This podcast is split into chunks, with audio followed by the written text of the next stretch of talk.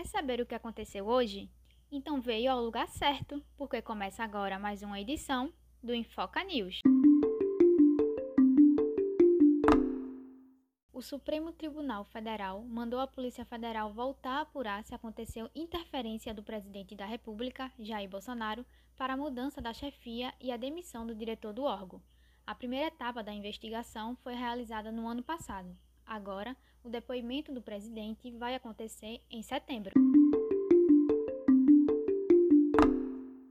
A suspeita pela possível participação no incêndio da estátua de Borba Gato no dia 24 deste mês foi liberada pela Polícia Civil de São Paulo. O marido de Jéssica Barbosa, que também estava na manifestação, segue na prisão. Polícias civil e federal de São Paulo estão em busca de descobrir o que causou o incêndio na Cinemateca nesta quinta-feira. No local não tiveram vítimas. O incêndio afetou parcela do material da Cinemateca. O Brasil chegou à marca de 14,8 milhões de desempregados.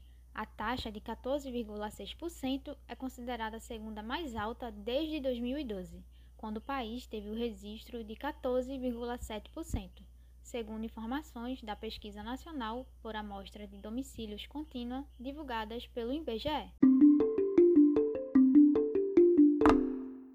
A China tem registrado um alto número de infecções pela Covid-19.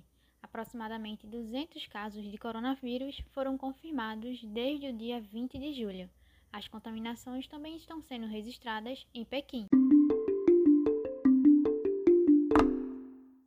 Você acabou de escutar o Infoca News desta sexta-feira, 30 de julho. Não esquece de seguir a gente no Instagram, arroba e no Twitter, arroba News. E até logo! Produção Infoca.